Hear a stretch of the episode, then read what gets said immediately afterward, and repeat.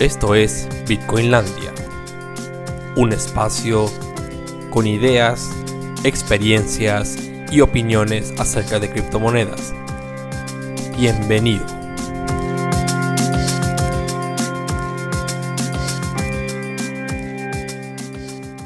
Bueno, ¿qué tal?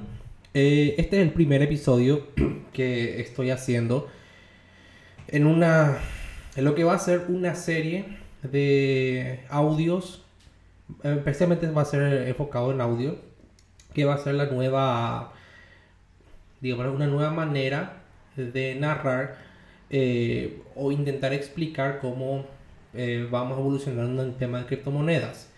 Y en, un, en el primer episodio, digamos, en el episodio cero para la prueba, elegí uno de los temas que generalmente es difícil de abarcar, abordar en todo sentido.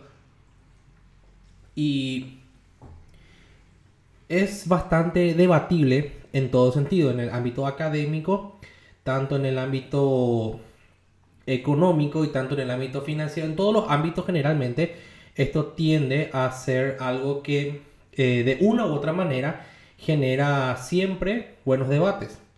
Y el origen del dinero siempre es algo que de, da, para mucho debate. Pero sin embargo, hasta el día de hoy no se llega a una conclusión. Si vos manejas, si vos estás en el mundo de criptomonedas y eh, empezás de una u otra manera a mirar un poco más acerca de lo que es dinero, eh, digamos lo que se denomina en la academia dinero primitivo, vas, vamos a encontrarnos con ciertas falacias y ciertos aciertos en el cual nos dicen, por ejemplo, que el dinero moderno simplemente se basa en, en lo que los antiguos, los primeros griegos habían hecho en un primer momento. Es decir, estamos hablando ya Grecia, lo que es antiguo para mí ya es Grecia moderna en términos económicos, porque eh, si vamos a hacer un concepto mucho más profundo, el término mismo de economía, así como conocemos, nos tiene que llevar ya a la del paleolítico, que es lo que vamos a ver a continuación. Pero en un primer momento hay varios autores que hablan de que el dinero es un invento reciente, un invento o una creación del ser humano a modo de, de salvaguardar eh, transacciones, comercios, de llegar a acuerdos, etc. O sea, es algo evolutivo. Pero no nos explican, por ejemplo, o no se explica en la academia cómo llegamos ahí, cómo hacemos esto o de qué manera eh, esto sale. Entonces es, es algo debatible. Y en un, primer, en un primer momento, cuando yo empecé a, por lo menos, a investigar acerca del dinero, me encontré con varios autores de diferentes tallas. El que más, obviamente, se llevó lo que sería mi atención en un amplio sentido de la palabra, fue el economista y el historiador que tiene bastante reputación, eh, que se llama eh, Neil Ferguson. Neil Ferguson hizo este libro, eh, o sea, un libro se llama el triunfo del dinero. El triunfo del dinero es una manera bastante interesante de explicar acerca de cómo el dinero eh, funciona en el mundo, entre comillas, moderno. Y si bien hace una introducción a la historia del dinero en sí, no explica mucho acerca de cómo inicia el dinero como lo conocemos hoy, o de repente no da pautas acerca de hacia dónde apuntamos con el dinero, o qué fue primero son muchas dudas. y presento las, dos caras. Eh, por un lado, tenemos a los que serían los autores eh, clásicos que dicen que el dinero se utilizaba para hacer intercambio de bienes y servicios. O sea, el modo más simple de, de hacerlo. Ahora, donde sí hay una discrepancia acerca de dónde el dinero verdaderamente empieza es cuando hablamos del, del, dinero así de manera tradicional como conocemos. El dinero eh, tradicional como conocemos es, no, no se basa simplemente en el oro o se basa simplemente en la plata o en el bronce o petales preciosos. Eh, hablan, por ejemplo, los arqueólogos y antropólogos. Arqueólogos y antropólogos hablan, por ejemplo, del dinero como un método de intercambio que incluso no data de la era que conocemos como era antigua, sino mucho más, mucho más antes que eso.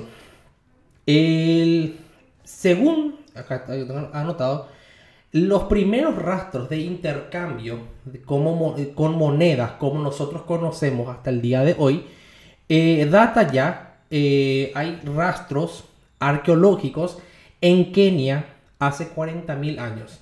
Es decir, hace 40.000 años había personas, o había seres humanos, Homo sapiens neandertales, que hacían intercambios con huevos de avestruz. Fragmentos de conchas que se encuentran, por ejemplo, en el, en el área este de Estados Unidos y en las costas de lo que sería el lado atlántico, encontraron, por ejemplo, fragmentos de concha de mar en forma de cadenas. Es decir, eh, y ojo que esto no es algo que en el Paleolítico nada más ocurrió, sino que se encuentran también eh, rastros de que las cadenas que están hechas con concha de mar servían de una u otra manera para hacer intercambios de bienes o servicios. Esto obviamente, ¿cómo se da? El resultado es algo bastante interesante cuando uno empieza a ver arqueología y antropología, mezcla con economía y mezcla con conocimientos económicos. Eh, supongamos que en esa era paleolítico, o sea, no suponemos esta parte del paleolítico, el hombre era algo que se conoce como cazador-recolector. El cazador-recolector lo que eh, hacía era recolectaba frutas o recolectaba lo que la naturaleza le daba y tenía instrumentos básicos de caza. Es decir, eh, para sobrevivir, por ejemplo, el invierno, eh, yo cazaba un oso para quedarme con la piel o para quedarme con alguna parte del animal que me haga o que me sirva para algo más básico otra vez, que dentro de la pirámide más luz, y esto hablamos, es el instinto de supervivencia. Es decir, la supervivencia por sobre todas las cosas es lo que lleva al paleolítico. Ahora, ¿de qué manera esto viene intercalado con el dinero? Donde entra el dinero es que había o cazadores o recolectores. O sea, bueno, podía ser ambos. Podía ser ambos, ¿verdad? Pero había muy pocos casos en los cuales eh, hoy día los estudiosos de, de estas materias dicen que vos eras ambos. Y si vos eras cazador, vos lo que hacías era cazabas pieles o cazabas algo que vos te especializabas y luego lo intercambiabas con recolectores. Entonces ahí viene la primera parte de donde se crea el dinero. Y lo que se conoce como dinero primitivo incluso es cuando hablamos de que las pieles, cuando hablamos de que eh, huevos de avestruz, cosas que eh, otras personas valoraban, en ese caso el paleolítico, se valoraba para de alguna manera eh, contribuir a la supervivencia de tu prójimo. Esa es la primera base o la primera teoría que dice que el dinero se crea a partir del intercambio de bienes y servicios. Luego tenemos la segunda teoría. La segunda teoría dice que la deuda fue primero. Para explicarlo un poco en ese sentido, el, el dinero supuestamente nace de producto de hacer intercambios. Pero vienen los antropólogos o una parte de la antropología encabezada por este señor llamado David Graeber. David Graeber y otro grupo, o sea, muy grande de antropólogos, eh, dice en su libro Deuda, los primeros 5.000 años, él alega, por ejemplo, que el dinero es producto de la deuda generada, dado que la mayoría de las personas no intercambiaban objetos, sino que intercambiaban deudas. Es decir, todo inicia con la deuda. Inicia el dinero con la deuda. La deuda genera sistemas de crédito. Sistema de crédito en el sentido de, eh, si yo tenía, por ejemplo, una relación y quería, por ejemplo, cambiar este anteojo por una manzana, entonces era un intercambio directo. Pero ¿qué pasaba cuando a mí no me interesaba la manzana? Pero yo igual quería eh, quería el anteojo. Entonces empiezan a crearse, según antropólogos, los sistemas de créditos. Y luego de los sistemas de créditos, como una manera de cobrar estos créditos, entonces nace el dinero. Para darles una idea, eh, así como el dinero, por ejemplo, los huevos de avestruz, en la manera antropológica de hablar de la deuda, está el dinero de los, eh, de los rap o de los rai. Los, perdón, de los yap. Los yap eran en, en Asia del, en el sur. Los yap tenían una piedra, eh, digamos, voy a graficar bien. Era una piedra bastante grande, enorme, muy pesada, que en la, en la cual esta piedra, que era muy difícil de mover también, por cierto, las personas escribían en piedras sus deudas. Si yo tenía una deuda, por ejemplo, con, a ver, con Neil Ferguson, con Nelson Cardoso, con cualquiera de las personas que sea, la deuda que yo tenía lo anotaba en la piedra. Decía, Nelson le debe a Juan. Y los dos firmábamos. Y eso quedaba en esa piedra y ahí estaba la piedra presente para algún día cuando Juan quiera cobrarme esa deuda, entonces esté disponible. Si ponen YAP, piedras YAP y lo googlean un poco, van a fijarse que es algo súper interesante eh, de mirar, dado que sería, eh, haciendo un poco de historia, sería casi la primera cadena, primer blockchain casi prehistórico, si vamos a hablar porque es una tradición súper, pero súper, pero súper antigua el, el, uso de estas piedras. El uso de las piedras también incluso hoy día, eh, gracias a excavaciones arqueológicas, se encontraron. Lo que dice esto es que la deuda fue primero. Creamos crédito para eso y luego de ahí surge el dinero. ¿Con cuál te quedas? Esa es la pregunta hasta el día de hoy. Pero para evolucionar en el tema del dinero, eh, tenemos que mirar incluso, no, no a la Grecia, porque Grecia ya utiliza sistemas monetarios que ya, que ya son súper evolucionados. Aunque, bueno, aunque muchos digan, por ejemplo, que en, la antigua Grecia no era tan evolucionado como el día de hoy. Pero lo es. Aquello llamo, por ejemplo, eh, cómo pasar con la evolución. El dinero en sí es muestra que el ser humano evolucionó. ¿En qué sentido? Los hombres y animales de, una u otra manera cooperan dentro de un sistema natural, ¿sí? Donde, donde éramos iguales a los animales, y esto, es, esto no es algo que yo invento, es algo que arqueología y antropología juntos, y biología un poquito también, eh, dice, dice que los hombres y los animales cooperamos muy poco entre eh, si no somos pares. Es decir, yo no voy a cooperar con el perro y el perro no va a cooperar con el tigre y el tigre no va a cooperar con el gallo y así sucesivamente. Donde sí todos cooperamos es cuando tenemos eh, o, cuando somos de la misma especie. Si somos de la misma especie, entonces tendemos a cooperar. Pero ojo que no es que cooperamos así nomás porque nos gusta, sino que si cooperamos, el primer grado de cooperación siempre habla, esto la economía, eh, habla de que primero cooperamos con nuestros pares familiares, es decir, con la familia. La familia como núcleo o como principal núcleo de negociación. En un segundo término, si pasamos el término de la familia, entonces pasamos con nuestros pares, es decir, el ser humano teniendo eh, a quien ayudar, ayudaría a otro ser humano. El famoso meme de simio mata simio, entonces es algo similar a eso. Cuando pasa eso otra vez, luego llegamos al ámbito de que el ser humano también puede formar alianzas con otros seres humanos más eh, eh, de su misma talla o con otros animales también, ¿por qué no? Y ahí es donde entramos las famosas teorías de cooperaciones.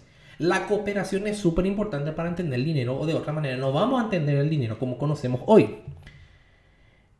El, la principal el principal, la principal teoría para explicar el tema de la cooperación entre pares viene de la mano del dilema, del dilema de prisionero.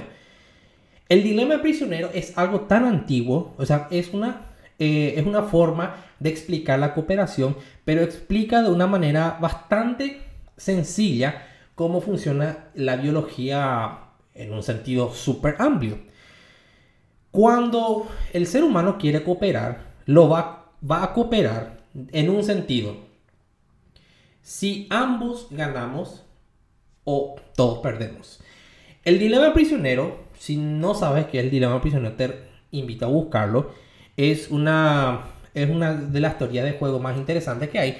Pero básicamente eh, se reduce así. El dilema prisionero dice que si ambos cooperamos en un tema en común, entonces ambos tenemos que ganar. Por eso yo te estoy ayudando a vos y viceversa.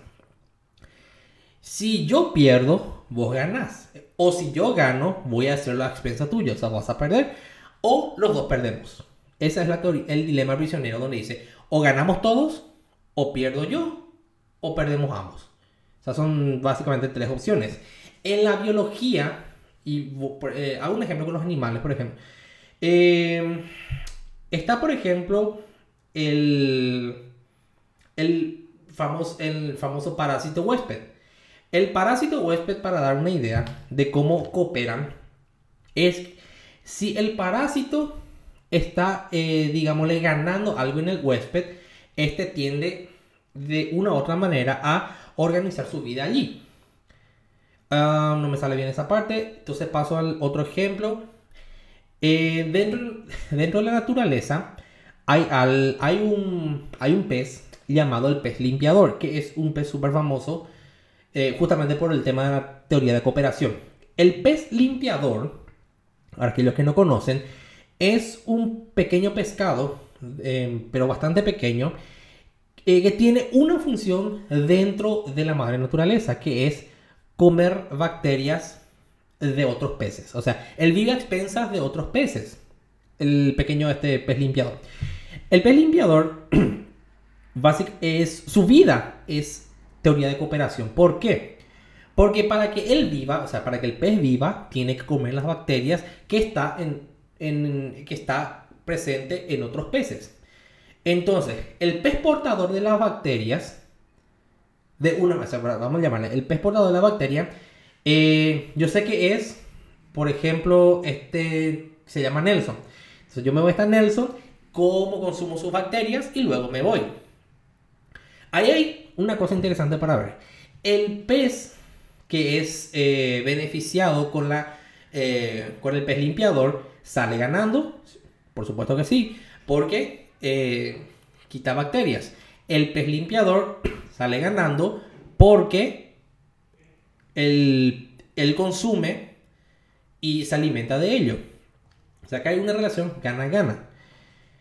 Ahora, hay una cosa interesante para preguntarnos y nos convendría tener esa relación, esa, relación pez, eh, pez limpiador, pez huésped. Vamos tirar del lado negativo. ¿Qué pasa si el pez limpiador de repente no tiene esa buena relación y no quiere consumir bacterias? Se muere.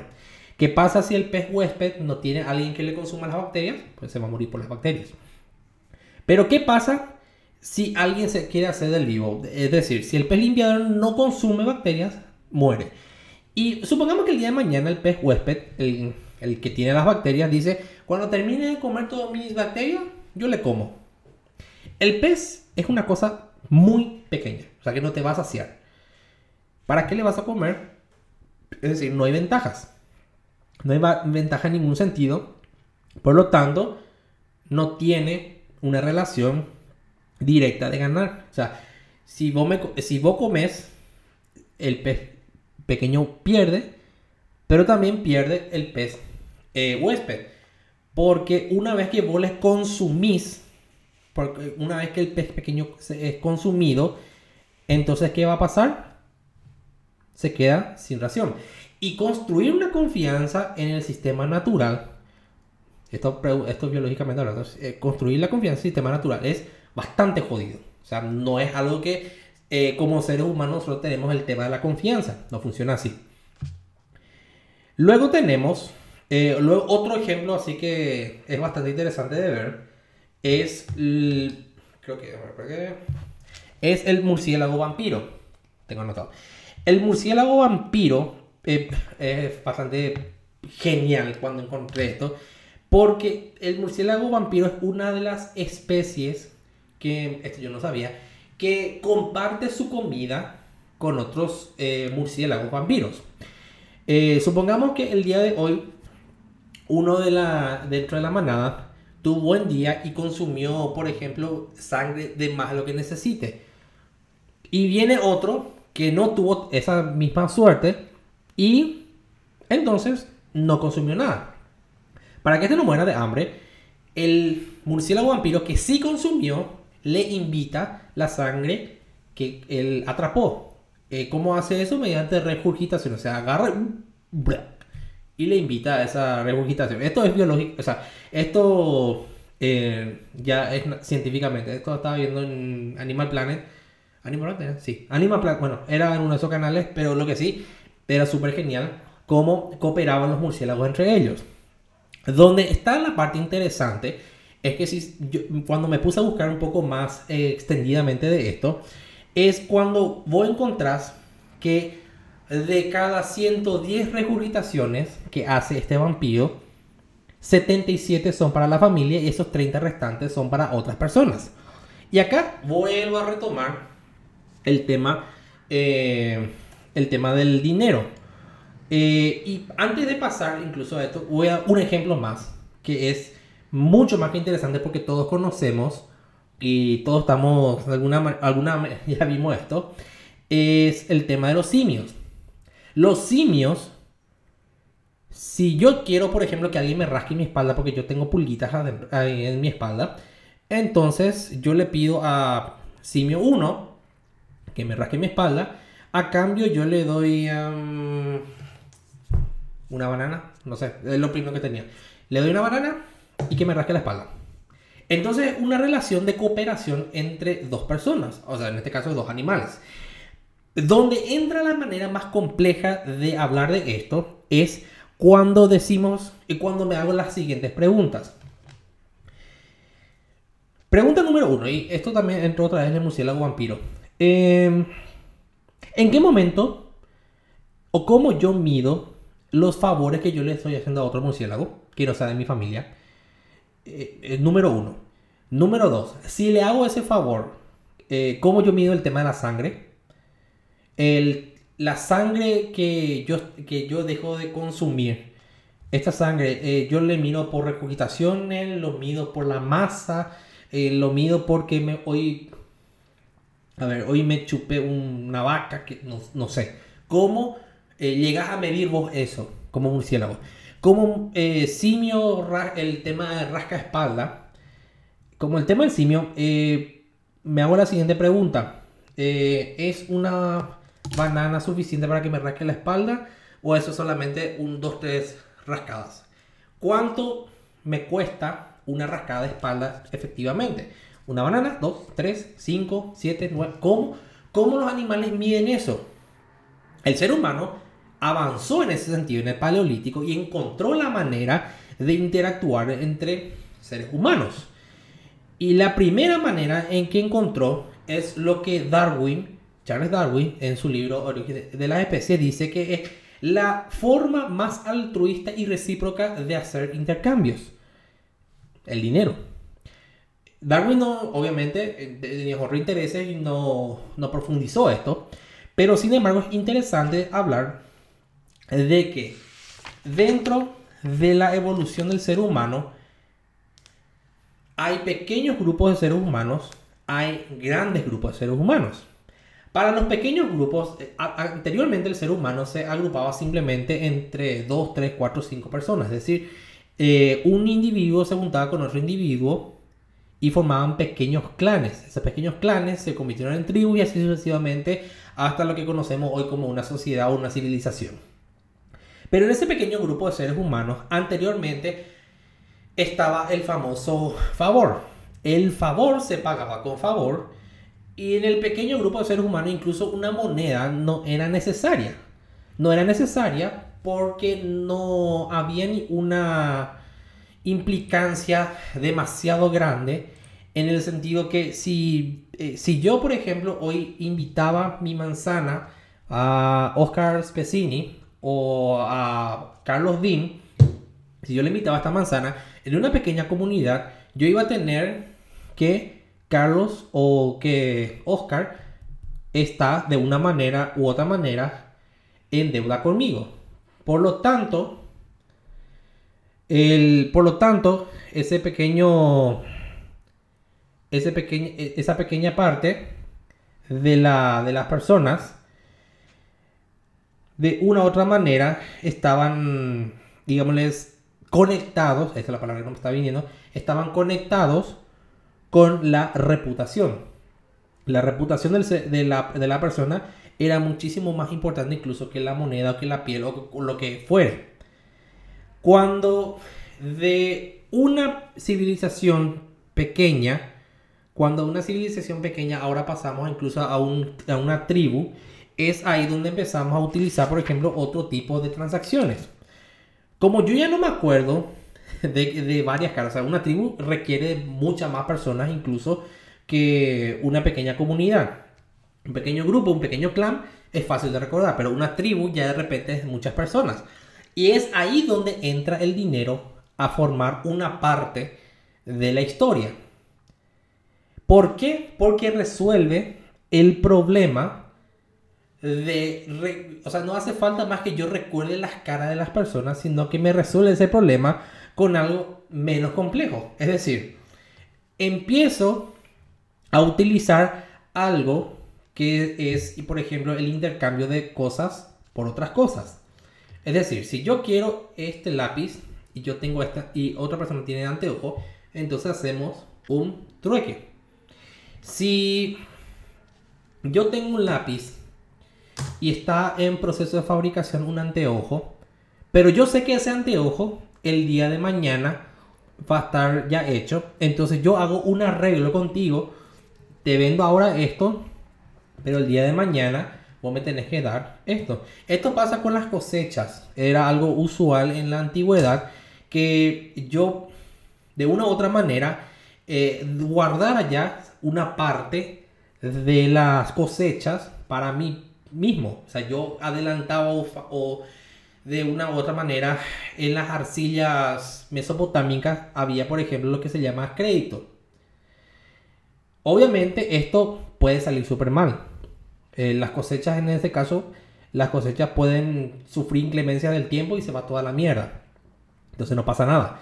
Si el anteojo de una u otra manera yo estoy fabricando y me sale mal, entonces, ¿qué pasa con este pago?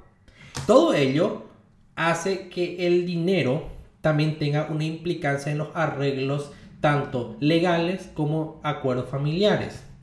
Y es ahí donde empezamos a preguntarnos, ¿y cómo es la manera más barata de transmitir esos conocimientos o esos créditos a otras personas? Y es ahí donde empezamos a ver en la historia los, las primeras, digamos, los primeros dineros que anteriormente habíamos citado. Y una parte de esa historia, por ejemplo, te dice que no es que empezaron con oro o con piedras preciosas a ver esto.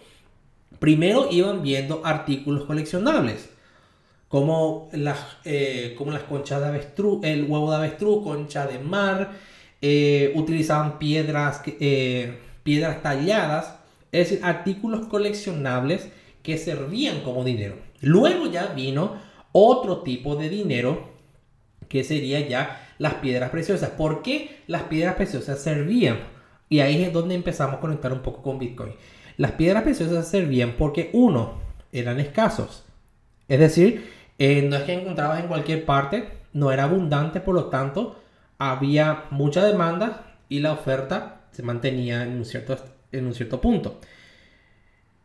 Las piedras preciosas también servían porque yo podía transportarlos. Es decir, si yo transportaba algo, por decir, si yo transportaba pieles, las pieles eran bastante, eh, bastante grandes como para transportarlo de un punto a otro. Es decir, los paleolíticos lo hacían sin ningún problema porque los paleolíticos tenían el instinto de supervivencia. Yo, paleolítico, era cazador-recolector y yo recorría el mundo. Por lo tanto, tenía que tener conmigo mi piel. Llega un punto en donde la civilización, digamos, le sienta en cierto determinado territorio y es ahí donde empiezan a haber un flujo de intercambio mucho más fluido. Y ese intercambio fluido tendría que ser representado con transacciones eh, que sean de bajo costo. Eh, trasladar pieles o trasladar 34 vacas para cambiarla por un bolígrafo era bastante ilógico. Entonces, aparece el dinero. Y el dinero resuelve este problema con algo muy elegante que todo el día utilizamos y se llama el precio. En lugar de que yo tenga 500 combinaciones de que el anteojo vale una manzana, un anteojo vale dos mangos, un anteojo vale tres bananas, entonces empiezo, en lugar de tener una combinación de un precio con 4 y después estos 4 otra vez tengo combinación con anteojo y viceversa. Tengo casi 16, 4 por 4, 16 precios disponibles. Solamente, eh, no, 5 por 5, 25 precios por solamente 5 artículos. Eh, esto haciendo un cálculo demasiado rápido. Puede ser más incluso.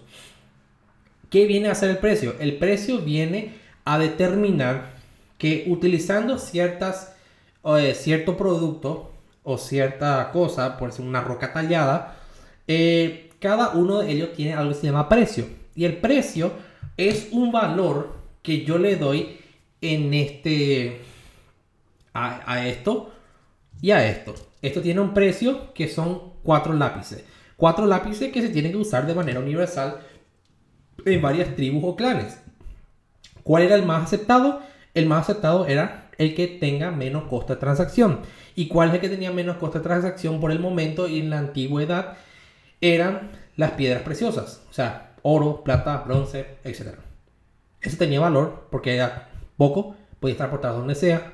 Y por sobre todas las cosas, varias aldeas, tribus, clanes, sociedades y civilizaciones lo, eh, lo utilizaban de una manera u otra. De ahí otra vez, incluso no es que ahí terminó y de ahí simplemente fue evolucionando. Para darles una idea de que el dinero se seguía utilizando de manera bastante ambigua en el amplio sentido de la palabra, es cuando empezamos a hablar, por ejemplo, de los indios americanos. Los, los indios americanos, allá por el siglo XVII, Eh, no conocían el valor del oro y la plata.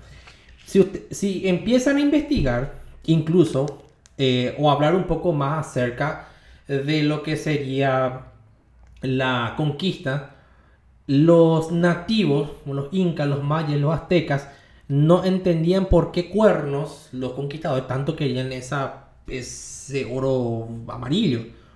Podían llevar si querían, o sea, no había ningún valor para ellos porque no tenía valor. Para los europeos sí tenía, para los indígenas no tenía. Y esto sucedía en lo que serían las colonias británicas y lo que serían las colonias holandesas allá por el siglo XVII, en 1600. Eh, como sabemos, eh, cuando vos venís al nuevo mundo, vos no traías, digámosle, mucha moneda de curso legal. Las monedas ya existían en ese entonces. Voy a hacer un salto paleolítico ya al eh, para dar una idea nada más que el dinero eh, no es que evoluciona porque haciendo más. Cuando vienen eh, los británicos y los holandeses a instalarse en el nuevo mundo, ellos no traen muchas monedas, o sea, oro, plata, monedas de oro o plata, no traen mucho. Entonces, hay una escasez de dinero, pero de una u otra manera, vos tenés que pagarle a tus agricultores, tenés que pagarle a las personas a las cuales vos estás trabajando. Una de las razones por las cuales los indígenas no trabajaban era porque ellos no le veían ningún valor al dinero que ellos traían. O sea, eh, ¿de qué me sirve a mí, por ejemplo, tu oro o tu plata? No servía nada. Lo que sí ellos valoraban, por ejemplo, eran el wampum. ¿Y qué rayos es el wampum?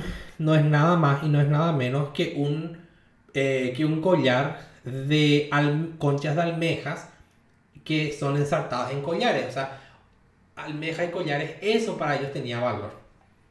Los británicos obviamente le dijeron un fuck gigante, no le dieron pelota por mucho tiempo.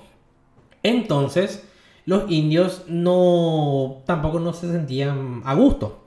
Hasta que llegó un día que dijeron los británicos, bueno, hasta acá llegamos, no hay mucho dinero, entonces tenemos que seguir la corriente de los indígenas para empezar a suplir el comercio, porque por favor, o sea, los beneficios tienen que venir, de alguna manera tenemos que avanzar.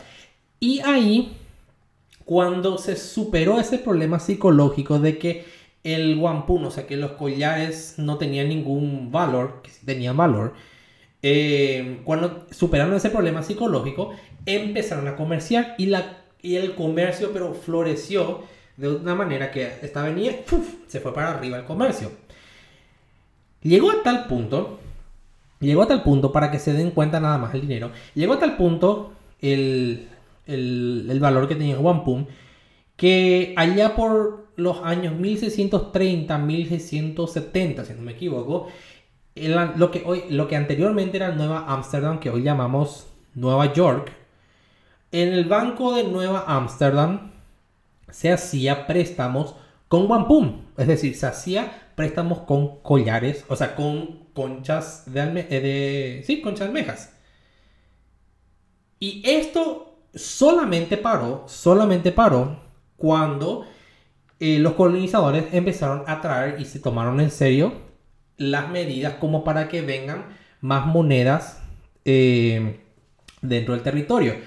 Pero hablan los historiadores que incluso hasta 1710 esto seguía siendo completamente, completamente normal.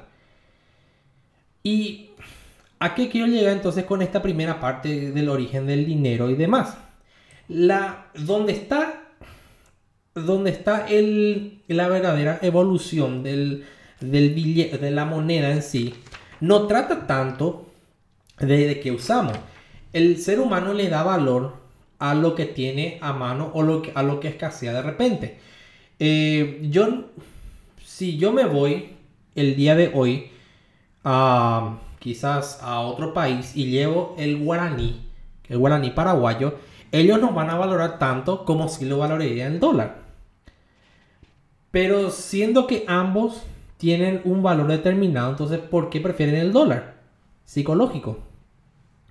Si de una u otra manera lo que llegamos a hacer como seres humanos es que la efectividad de la riqueza está dentro del lenguaje y de la transferencia que éste nos permite hacer entre seres humanos.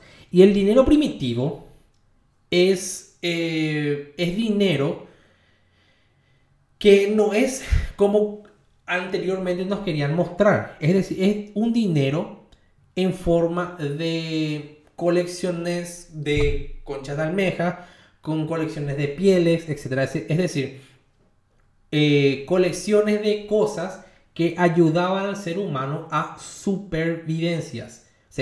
el ser humano primero tenía la supervivencia. La transferencia de riquezas luego llega con las familias. Es decir, el ser humano es el único animal de la especie, eh, en la especie de naturaleza, que tiene la capacidad suficiente como para hacerle heredar a su próxima generación cosas. Es decir, en el paleolítico yo le heredaba todo a mi progenitor, a mi, a mi sucesor, perdón. ¿Y qué le heredaba? Mis pieles, heredaba de repente los collares que yo tenía, todo. No hay ningún otro animal dentro de la biología, dentro del, entorno natural, que haga esto. Eh, tenemos el comercio, eh, de repente tenemos naturaleza, tenemos incluso la formación de sociedades en forma eh, de cooperación que llamamos hoy tributo o impuestos. Es decir, tenemos miles de maneras. Pero la tecnología principal, otra vez, la tecnología de cooperación es justamente lo que hace al ser humano diferente de los demás. La cooperación es lo que hace que la casa, el cambio climático, hace que el recolector, es, todo eso, nos adaptemos y evolucionemos. El dinero es parte de esa evolución. Y si bien hoy día el, aumento de repente de estas transferencias de riqueza puede, eh, puede suponernos que no sea tal cual estamos hablando, lo que sí podemos decir es que ese aumento de riqueza lo que nos hace es eh, darnos cuenta de que hemos frenado como seres humanos dentro de la evolución la capacidad de frenar ciclos de violencia para adquirir bienes o servicios.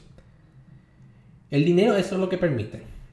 Permite de que una u otra manera no nos peleemos por los, eh, por los productos que tenemos alrededor nuestro, sino que de una u otra manera participemos todos en la riqueza del comercio y de esa manera todos nos beneficiemos con eh, la cultura de la cooperación. El dinero primitivo es básicamente eso, es cooperación. Y a partir de ahí es como empieza el dinero a surgir, como de repente ya eh, lo que autores como Neil Ferguson muestran y dicen que ocurrió. Pero no es así. Es decir, es mucho más profundo que esto. Y es lo que vimos el día de hoy. Entonces, primero que nada, muchas gracias a todas las personas que están en el enlace. Gracias por el aguante. Y esto también va a estar en podcast.